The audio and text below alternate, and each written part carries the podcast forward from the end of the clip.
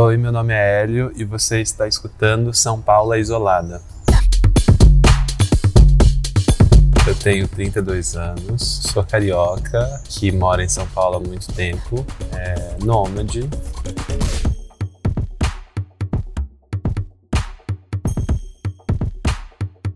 Eu tenho 1,87m de altura, sou um homem cis, branco, cabelos castanhos claros, olhos castanhos claros, peso 75 quilos por aí. Agora eu tô com uma barba bem ralinha e com um bigode um pouco mais aparente. Tô usando óculos nesse momento. Acho que dá para visualizar um pouco. eu tenho a impressão de que de fato eu fiquei quarentenado, né? Que eu fiquei bastante tempo em casa, isolado e, e com cuidados bem extremos para não encontrar pessoas. E estava num período que eu tinha acabado de mudar de casa, então eu estava também conhecendo a pessoa com quem eu estava morando, quase como uma experiência forçada, né? Do nada você tem que conviver com uma pessoa e vai ser uma convivência intensa porque vocês não vão sair de casa e tal. E eu tinha mudado para aquele apartamento exatamente por conta da faculdade, porque era eu atravessava a rua e chegava na faculdade. E como eu faço muita coisa, ter a possibilidade de você estar próximo do lugar que você frequenta cotidianamente te dinamiza muito tempo. Eu tinha acabado de mudar. Tinha acabado. Foi início da pandemia, uma semana antes. Uma e, semana antes. e aí foi suspensa as aulas. E aí foram suspensas as aulas. E eu tava com um fluxo de trabalhos interessantes bem nesse início, assim. Ia estrear um espetáculo que eu tava fazendo assistência de direção em dois meses, né? Então é, ia ter um pouco mais de ensaio em abril, que a gente já estava na fase final. Em novembro de 2021, a gente vai retomar a estreia desse espetáculo de dança que era para ter acontecido em maio de 2020 no Teatro Sérgio Cardoso. E, e nesses um, um, ano e meio assim que se passaram. É, quais as mudanças que você acha que a pandemia despertou em você? Se é você... que são tantas, eu não sei nem nomear, mas ao mesmo tempo me parece que são tantas e ao mesmo tempo parece que a gente está igual, né? É uma loucura. Agora, eu acho que todo mundo não está bem, na verdade, né? Nesse período assim de um ano e meio, assim, eu, eu tenho a impressão de que tem camadas e camadas de filtros acontecendo, né? E filtros sociais também, e filtros afetivos, e filtros do que, que é relevante, do que não é relevante. E isso acaba sendo triste também, porque você vai fazendo uma escolha do que, que você deve direcionar a sua energia, o que, que você pode dar conta de manter, no sentido de afetos, encontros e tal, e o que também faz sentido de você dar uma silenciada, uma suspendida, uma, um afastamento, um distanciamento, um cuidado. Então, acho que ninguém estava preparado para essa escolha, né? Quais que foram suas escolhas nesse sentido? Trabalho e dinheiro. E família houve um retorno forte, porque não tem como também você não se aproximar da sua pelo menos no meu caso, não teve como não me aproximar do meu eixo familiar que é bem pequeno, né, assim, que é, são é, minha mãe, meu padrasto, meus irmãos. Eu sou o filho que sempre se afastou mais por conta das artes, por conta do trabalho. Então minha é, maneira de viver sempre foi relacionada ao trabalho, à profissão, aos estudos, à pesquisa e de alguma maneira eu me distanciei bastante de, de outros assuntos que não fossem isso. Então também tem uma relação bem, talvez exigente minha de entender também o que, que é esse turbilhão que é ser ator, porque na verdade viver na instabilidade para mim é algo que já está muito acostumado, né? Não é algo novo para mim. Então, nesse sentido, eu não, não fui pego tão desprevenido. Fui pego nessa relação de tipo, que é, eu acho que é que todo mundo passou, que é, puta, e agora? Porque não tinha nada. Não é que não tinha, tipo, eu não sei o que eu vou ganhar no mês que vem. É tipo, não tem nada. você vai ter que pausar, você vai ter que parar, você vai ter que diminuir seu ritmo. E aí eu acho que tem a ver com a, a cidade de São Paulo também, né? Porque diminuir o ritmo aqui eu acho que é diferente de diminuir o ritmo em outros lugares. Então também tem essas condições que a gente tá, está submetido, né? Percebo muitos atores nessa lógica de ter que produzir muito material durante essa pandemia para não ser esquecido ou para mostrar que está aí, né? Então eu sinto que a gente está vivendo também uma crise artística por, por conta dessa necessidade ultra neoliberal da gente ter que produzir, que ser o empresário de si e se autoproduzir o tempo todo e não dá tempo de reflexões para o que o momento pede também. Lógico que a arte ela é incrível e ela vai sempre gerar pontos de reflexões para o momento atual, né? Mas eu acho que isso às vezes a gente precisa de tempo para aprofundar as coisas e entender um pouco do que está rolando, mesmo que seja um não entendimento, né? Mas primeiro acho que silenciar um pouco. Se você está emitindo o tempo todo muita informação, dando muito sua opinião sobre as coisas, talvez você não esteja enxergando de fato as coisas. Porque e o que que é enxergar as coisas? Né? Porque são tantas perspectivas de mundo que eu já nem sei. Mas durante esse período eu senti a necessidade de me recolher e de me silenciar. Então, o início eu percebo que eu me silenciei bastante para perceber camadas que talvez eu não fosse perceber se eu mantivesse os mesmos hábitos, né?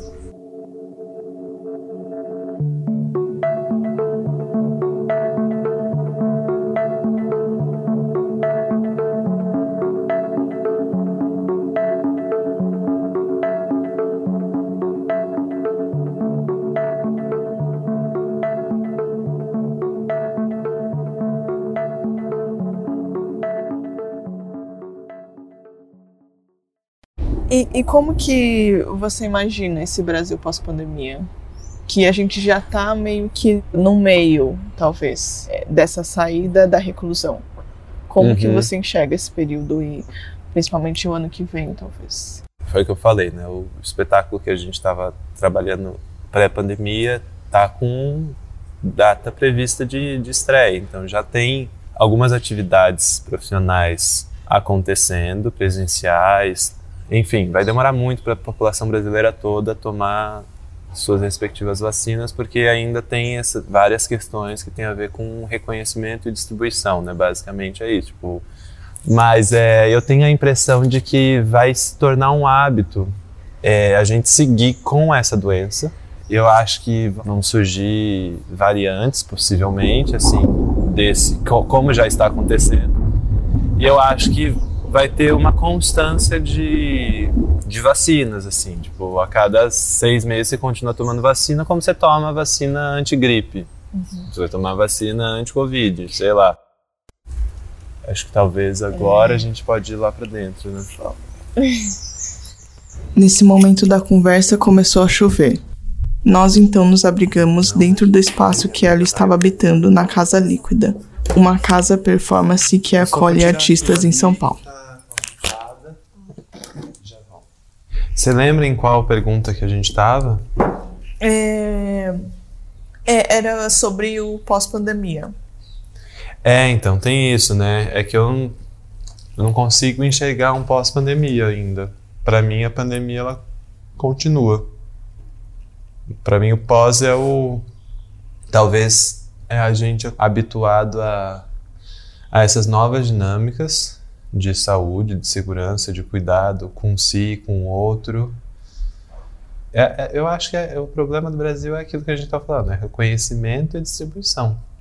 Tem que ter uma, uma reflexão sobre o seu, seu estado de privilégio, de condição.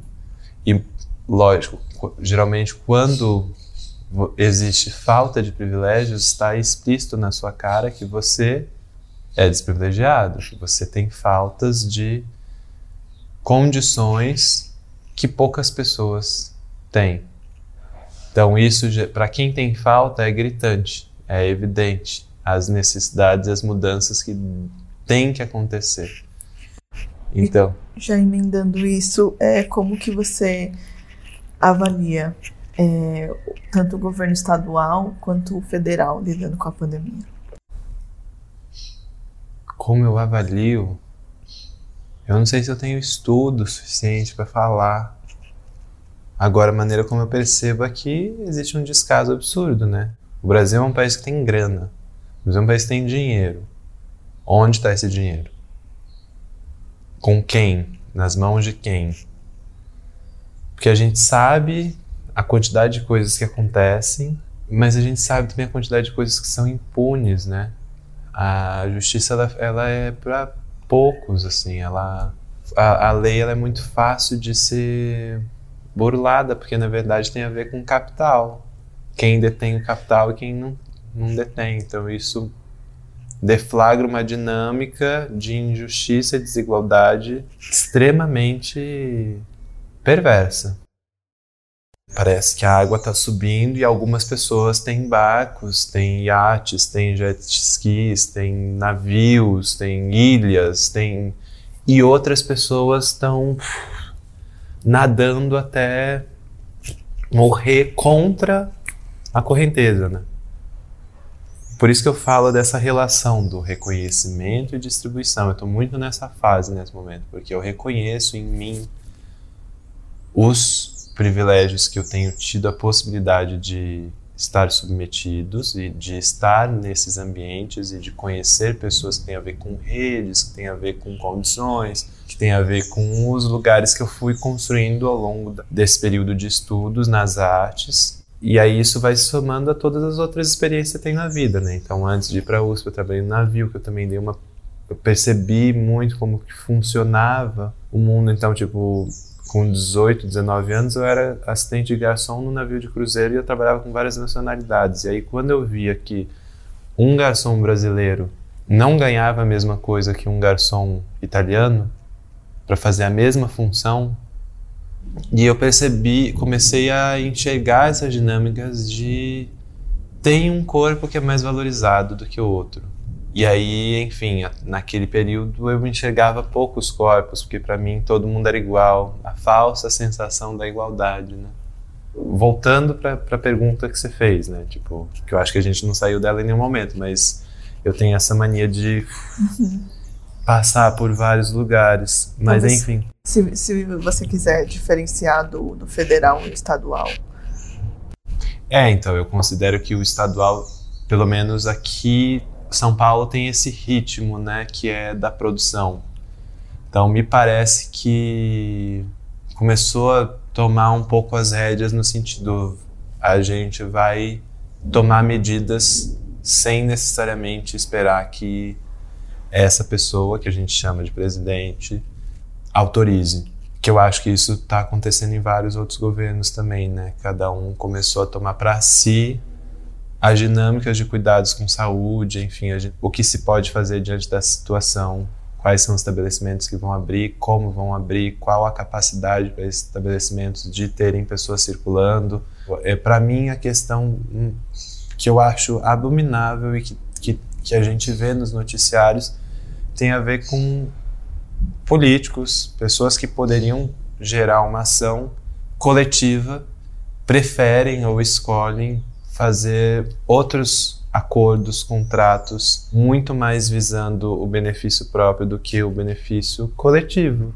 Então, eu sinto que as pessoas estão vivendo mundos muito distintos perspectivas de mundo, tipo, ilusórias, assim. E isso eu me coloco no meio também, porque tudo tem a ver com o que eu enxergo e com o que eu estudo, e é o meu banco de referências, e, tipo, enfim, as pessoas que eu conversa para entender a situação atual. O, o que, que seria ilusório para você? Nessa perspectiva. É tipo isso, eu falar sobre sobre as medidas que estão sendo tomadas no governo federal, no governo estadual, tipo, não tem como eu saber.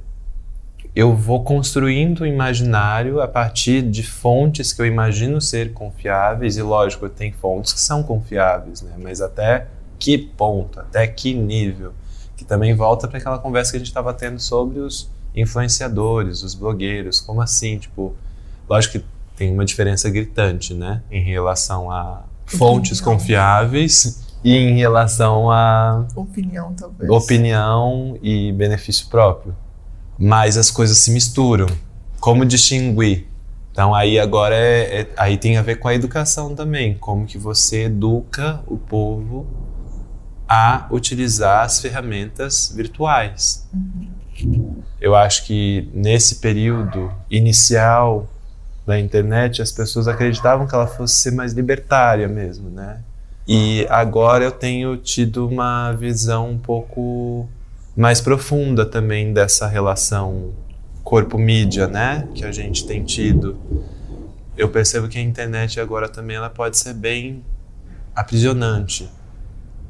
Se você não busca outras referências, se você não vai atrás de outras coisas além da sua bolha, você fica preso num universo que é ilusório. E aí, para mim, isso é problemático, assim, porque eh, quando você não tem alteridade, é complicado, porque o mundo não é só sobre você. Eu acho que tem uma questão que é base, assim, que é a educação, e desde sempre é isso, né? Porque tem várias questões relacionadas à construção de um discurso através dessas imagens que são disponibilizadas para a gente virtualmente, que chega nos nossos celulares ou nos nossos computadores a, a partir de interesses muito próprios, assim. Então, o que eu vejo no meu celular tem a ver com o que o algoritmo organizou para mim uhum. para chegar de informação que vai me agradar. Se eu não percebo que eu estou sendo induzido a olhar só o que me agrada, fica complicado, porque o mundo ele é muito mais do que isso, né? A minha, o meu entendimento de mundo é muito pequeno comparado com o que ele pode ser. A minha racionalidade não dá conta.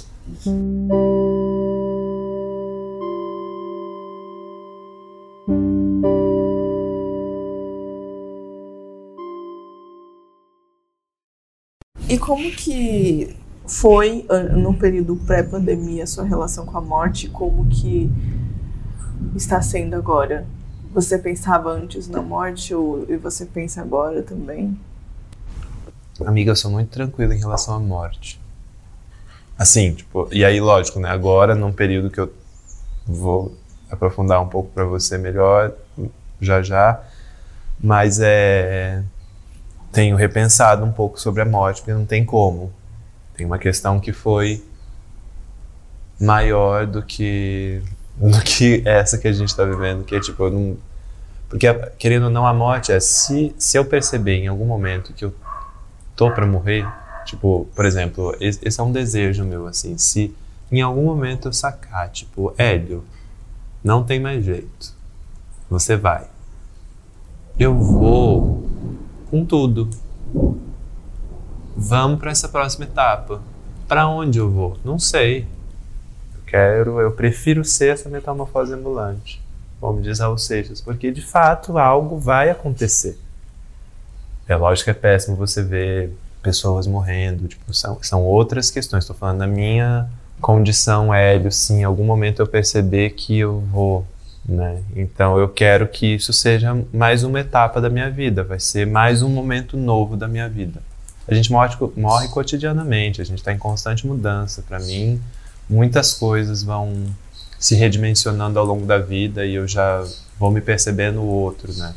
Acho que eu fiquei mais assustado no sentido de com os meus entes queridos, né? Com os meus próximos, enfim, ter algum tipo de cultivo das relações para que as pessoas tivessem uma saúde assim é, de bem-estar físico e mental nessa condição pandêmica. Então eu tentei acompanhar algumas pessoas que eu percebia que poderia entrar numas e uma delas é a minha mãe.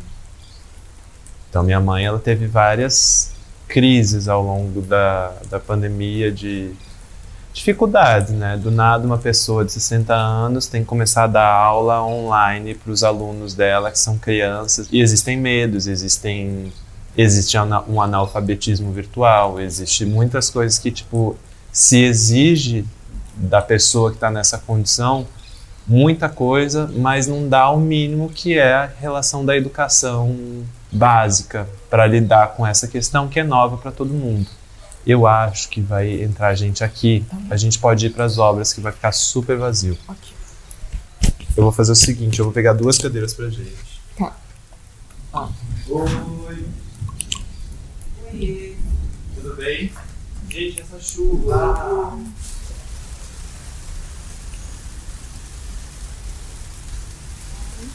Quer vir pra cá um pouco? Aham. Bom. Ah, então boa. Aí eu fico aqui e a gente continua conversando. Você estava falando da sua mãe. É, Que nesse período Ah, do você analfabetismo virtual, É. das crises, do momento. Eu tenho a, a- a percepção e o entendimento de que para ela foi bem difícil. Não tinham pessoas próximo a ela na casa dela, né? Era ela e meu padrasto, é, que pudessem dar esse suporte, é, até emocional, né? Mas no sentido de, olha, é assim que funciona. então eu percebi crises assim de ansiedade, de medos. Minha mãe tá com 60 anos, né? E ela um dos sonhos dela era fazer direito e ela finalmente concluiu esse sonho. E ela fez essa conclusão durante o período pandêmico. E ela tinha que apresentar a pesquisa dela online. E existiu uma trava no início, assim, de tipo, como que eu, ela não, não, não sentia vontade em, em falar na câmera, ela, não, ela precisava de alguém para olhar. E, e aí eu percebi no início uma crise, no sentido quase como um aspecto de depressão, no sentido de paralisar, para depois desabrochar. Então minha mãe teve esse caminho. E aí agora, estava falando sobre a relação da morte, que para mim é algo que eu já tenho trabalhado em mim e tal, mas que inevitavelmente essa questão ela veio mais forte e veio mais forte por conta de uma proximidade com minha mãe, porque durante esse período minha mãe não teve Covid, graças a Deus, mas por uma questão outra de doença, é, essa relação da morte ela veio mais é, nítida, assim, porque é, minha mãe recebeu uma carta da morte, né, que é, ela tá com câncer agora. Então acho que as dinâmicas também de entendimento em relação ao que significa isso não tem como você não pensar. Então faz um mês e meio mais ou menos que isso está acontecendo e que agora finalmente ela tá ótima, ela tá muito bem, na verdade. Se você quiser a gente pode ir para lá também, porque eu acho que agora possivelmente tem uns barulhos. Ah, tá. Ok. Nós fizemos a nossa última mudança de espaço durante a conversa. Fomos para um banheiro pequeno e escuro que ficava no espaço da casa que estava em reconstrução. Pode, super. Não precisa não. Porque assim, ela estava sentindo dores. E aí, quando ela estava sentindo dores, a gente foi investigar essa dor. A princípio, era uma dor de ortopedia. A gente achava que era uma questão muscular e que tinha que ser trabalhado uma relação de fortalecimento da, da musculatura, enfim. Foi uma surpresa muito grande, tipo,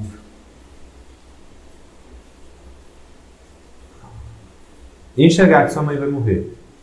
Só que é isso, né? Que, é, que na verdade não dá para saber quando. E, e às vezes tem essa questão também do estigma e do preconceito que a gente tem com a própria doença. E aí o que eu considero importante é, então vamos estudar essa doença.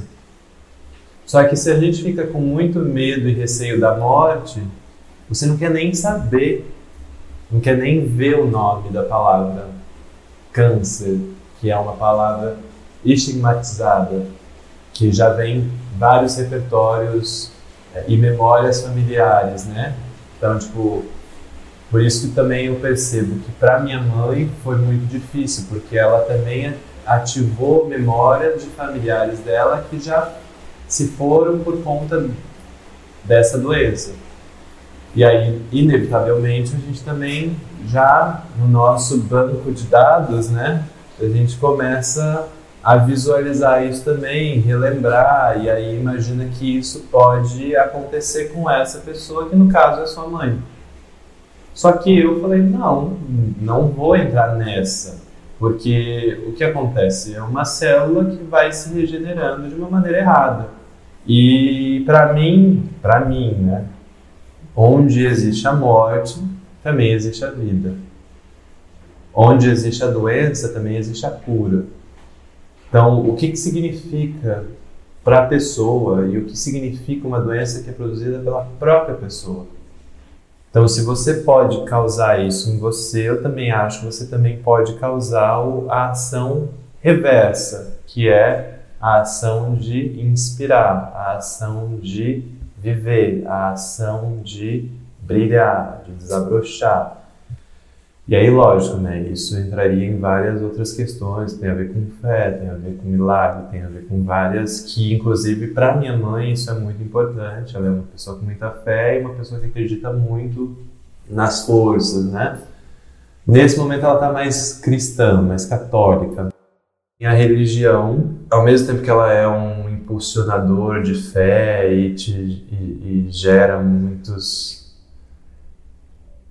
Gera o quê? O que a religião gera, amiga? Talvez um sentimento de, de um pouco mais de paz de, no, no caos, não sei. É, eu não sei também, porque tem uma relação da conexão com esse inexplicável, né? Que para mim a conexão com o inexplicável tem a ver com a conexão com os humanos, que não só com os humanos, né? Tipo, muito pelo contrário. Acho que os humanos, o projeto humano faliu, né? E a gente está aprendendo de uma maneira bem custosa, né? Quais são os efeitos dessas ações que foram postas no mundo ao longo desses anos todos e é quase uma... como um câncer, se for parar para pensar. É um câncer. Na Terra como um corpo. Exato. É. E, e parece que talvez daqui para frente essa questão com a fé que você estava comentando parece que vai ser mais necessária. Não uhum. sei, acreditar em alguma coisa. É que a Talvez, fé é diferente de é, religião, né? É, sim. Uhum. Mas espe especificamente com a fé, eu acho que é você aprender a lidar com o desconhecido, talvez. Sim. Como que é para você a, a sua relação com a sua fé? Eu acredito que eu tenho muita fé por conta da minha mãe, inclusive, né? Não só por conta da minha mãe, mas eu, eu fui uma pessoa criada num meio, num ambiente familiar, que a minha mãe ela sempre irradiou muita muita fé, muita crença e ela passou por várias religiões. E eu acho bonito também essa busca, né, de um entendimento de algo que para mim não dá para entender. Não vai ser uma religião que vai me explicar. Talvez ela vai me ajudar a contornar algumas coisas, a desenhar um pouco uma, uma possibilidade de entendimento de mundo. Só que tem essa questão da moralidade que me dá muita preguiça. Porque eu acho que não é sobre isso, assim. Eu acho que não tem uma única maneira de ser. Ainda mais eu, imagina, que eu sou essa pessoa que está sempre em constante mudança, eu estou sendo o tempo todo. Nesse momento, essa entrevista está acontecendo num banheiro, num lugar em obras. Então, a desconstrução, a destruição e a construção estão acontecendo aqui, porque é a mesma coisa também. Né? A destruição e a construção. O que, que se está destruindo e o que se está construindo com a destruição. E a partir desse nada, o que se faz também. Então, não sei, eu acho que eu estou viajando muito, mas para mim a fé é fazer com que os encontros e essas microações aconteçam e que as pessoas vivam seus desejos e se inspiram. Mas não é só sobre o humano para mim. Para mim a fé é sobre várias coisas, é sobre tipo, teve um dia que eu estava aqui com André Prata, você conhece? Diretor de cinema? Ele estava aqui. E aí vem um grilo um grilo ou um louva-a-Deus, sei lá, pulou na gente. E aí esse grilo louva-a-Deus pulou na gente, aí depois ele já pulou de novo e o André foi com tudo e pegou. Aí o louva-a-Deus ficou na mão dele, e aí ele abriu, aí o louva-a-Deus pulou de novo, mas ele ficou próximo a gente, assim, ele não saía. Ao mesmo tempo que eu achei legal essa atitude do André de pegar, eu também falei, nossa, como o humano é, né? Porque a gente interfere de uma maneira muito pá, impositiva. Peguei um ser que cabe na palma da minha mão e que eu faço o que eu quiser. E aí eu falei, ah, eu acho que eu vou ter uma outra ação. E aí eu coloquei minha mão no chão, tinha dois palmas do, do a Deus, e fui chegando bem lentamente, assim, tipo, bem devagar Aí teve um momento que ele foi um pouquinho para trás.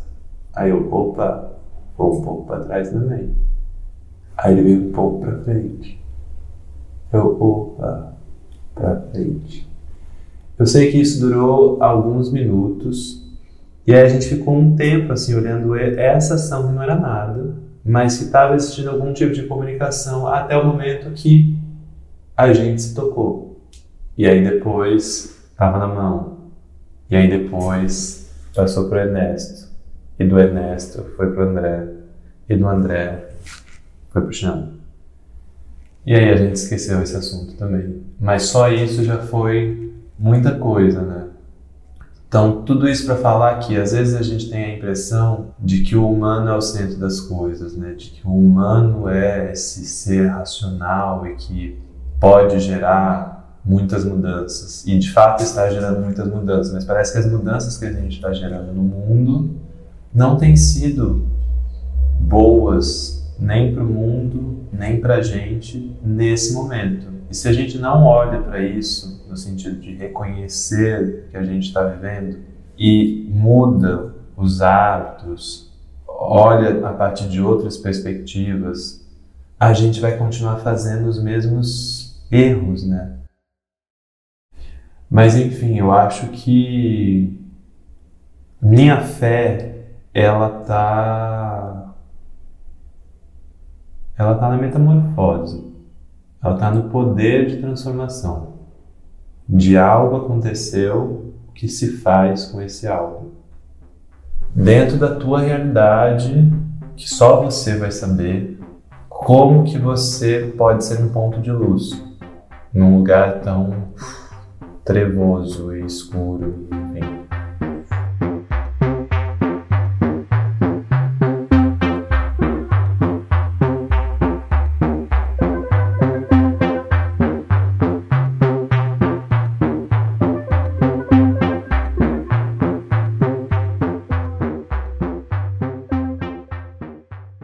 o que você quer para o futuro do Brasil? Nossa, amigo. Eu quero saúde, paz, amor, sucesso, dinheiro. Não, eu acho que olhar para essas questões que a gente precisa olhar sem moralismos e abrir a escuta, né, no sentido de é o que a gente estava falando sobre a alteridade. Se você vive somente na sua bolha, alguma coisa está errada. Se você vive somente os seus ideais, a maneira como você enxerga o mundo, a maneira como você quer o Brasil, alguma coisa está errada. Porque não é sobre você, né? Nunca foi. Mas também é tudo sobre a gente. Porque é a maneira como a gente constrói o nosso imaginário sobre o mundo. Eu espero que o Brasil, enfim, elimine esse tumor, esse câncer que a gente sabe que está causando mudanças drásticas, que a longo prazo a gente vai ter uma percepção maior, assim, tipo, o que esse homem, que muitas pessoas chamam de presidente, está fazendo são perversidades mesmo e atitudes de alguém que pensa em benefício próprio num posto que não pode ter esse pensamento, num cargo que é para se pensar coletivamente, que é para se pensar ou, ou para pensar no futuro coletivo é. mesmo, porque talvez seja um dos poucos cargos em que é necessário você não pensar em você mesmo. Exatamente. Só que você precisa ter em você também a noção do que é ter vivido a sua vida, né, no sentido nesse ambiente que é esse país, que são multiplicidades de situações e contextos, né? E aí tudo tem a ver também com o teu repertório, a tua vivência, a tua experiência e como você utiliza dessas referências, dessas informações para gerar uma mudança. Então eu acho que primeiro de tudo é eliminar isso, só que é isso, né? Ele não é o único vilão. A gente tem a mania da cultura novelística no Brasil de colocar um herói, um vilão e, e aí eliminando essa pessoa, pronto. Se eliminou o problema. Muito pelo contrário, né? A gente está começando a encontrar fissuras no meio de uma estrutura muito macro.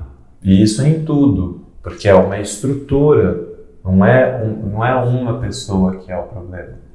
E aí o que a gente precisa fazer é estudar em relação a isso. Só que para estudar você precisa de tempo, para ter tempo você precisa ter condições, você precisa ter um lugar para você poder também ter um tempo de ócio, às vezes, de descanso. E se a gente está numa lógica de 24 horas de produção, 7 dias por semana, é, fica impossível da gente também tomar esse tempo para refletir e olhar criticamente sobre as coisas, porque a gente está sendo tomado pelas coisas e aí o senso crítico às vezes se perde porque você tem muita coisa para resolver, você tem conta para pagar, você tem relações familiares para dar conta, você tem desigualdades acontecendo na rua que você pode se compadecer ou não. As pessoas passam pela rua, veem pessoas em situação de ruim e a gente passa por essas pessoas como se não houvessem ou sabendo que elas existem, mas que você não pode fazer nada também porque você tá nesse ambiente e você não pode fazer nada mesmo, o que você pode fazer? Isso é só em relação a pessoas em situação de rua, tem vários outros problemas. Né? Então, para onde que está a nossa visão que a gente não consegue olhar para questões que precisam ser olhadas? Se você tem algum parente na sua família que tem ações racistas, que na verdade é a população brasileira toda, porque nós somos uma população racista, não é que eu vou deixar de ser racista, mas eu vou ter ações antirracistas. A nossa liberdade, quando atinge a liberdade do outro e fere o outro, acho que ela precisa ser um pouco refletida aí, algum ponto de exclamação precisa ser colocado. E aí é isso, isso no discurso ideológico, da prática que a gente vive em sociedade e tal. Só que assim, não são só os humanos que estão sendo feridos, as plantas estão sendo queimadas, os animais estão tendo que se locomover por conta da, das mudanças climáticas, enfim, muitas coisas estão acontecendo e é o que, que a gente está ferindo. O que você quer para o seu futuro? Meu futuro quero ser um superstar. Alô, não, não quero não. Não, e é isso também, né? É interessante isso, porque eu, se a gente for falar de sonhos, desde meus 10 anos de idade, 9 anos de idade, faço teatro, quero ser famoso, enfim, tem toda essa idealização de um glamour hollywoodiano bem em falência agora, né? Que não faz sentido nenhum desejar isso. Então, para mim, houve mudanças radicais nos meus desejos também. Então, para mim, engraçado, eu estou no meu futuro. A casa líquida para mim é um lugar que representa muito essa essa mutabilidade, essa essa não fixação numa forma, num padrão, numa maneira de ser. A coisa está acontecendo e eu estou sendo permeado por várias atmosferas, caminhos, fluxos, de uma maneira intensa, assim como que eu faço outras pessoas circularem por esses ambientes? Estou nessa pesquisa agora, de tipo, o que, o que você faz com o que já se tem? Mesmo que o que você tem seja nada. Porque para mim a, o interesse é outro agora. É o que ativar nas práticas sociais, nas práticas artísticas, nas práticas de relação de afeto, nas práticas o que na ação. A questão lá do Hamlet, né, que ele fica 70% do texto refletindo para ter uma ação. Então o texto, na verdade, do Hamlet é sobre a inação, né? Então ele fica durante muito tempo elocubrando, vivendo o seu grande problema pessoal e fica entrando numas e refletindo, crises existenciais. Tal, tal. Isso é importante no sentido de precisa passar por essa essas crises existenciais para você reconhecer também esses ambientes que você vive e adentra, né? Se adequa. Só que só a reflexão não basta. Só a postagem no Instagram Muito pelo contrário, Instagram não muda nada, né?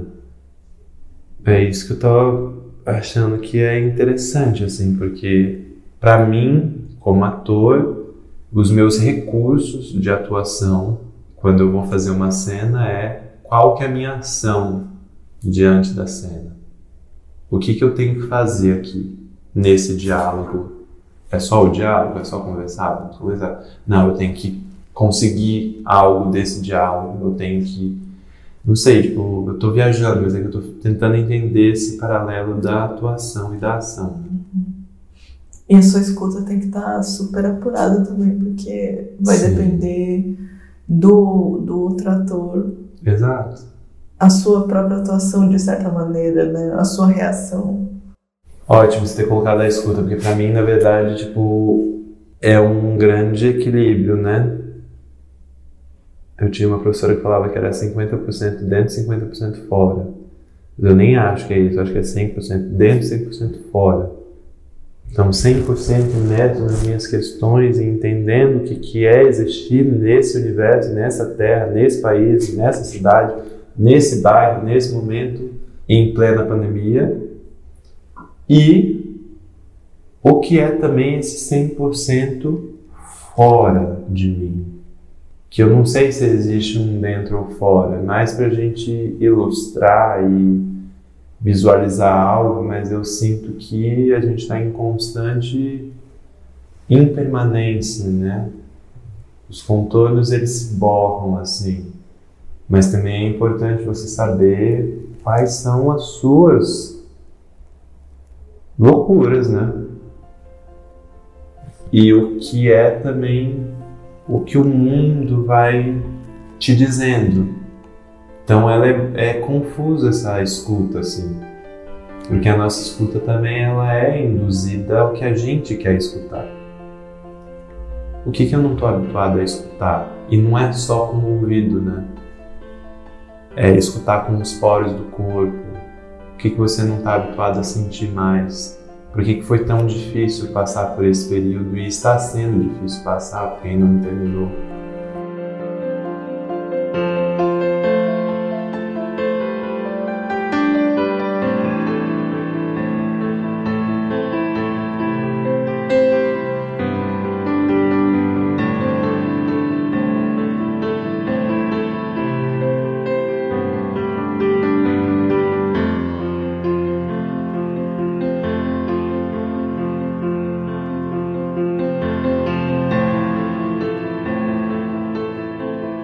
Podcast São Paulo Isolada é um projeto independente criado por mim, Isabela Yoshimura. Veja mais fotos no nosso Instagram e também no nosso site, o sãopauloisolada.com.br.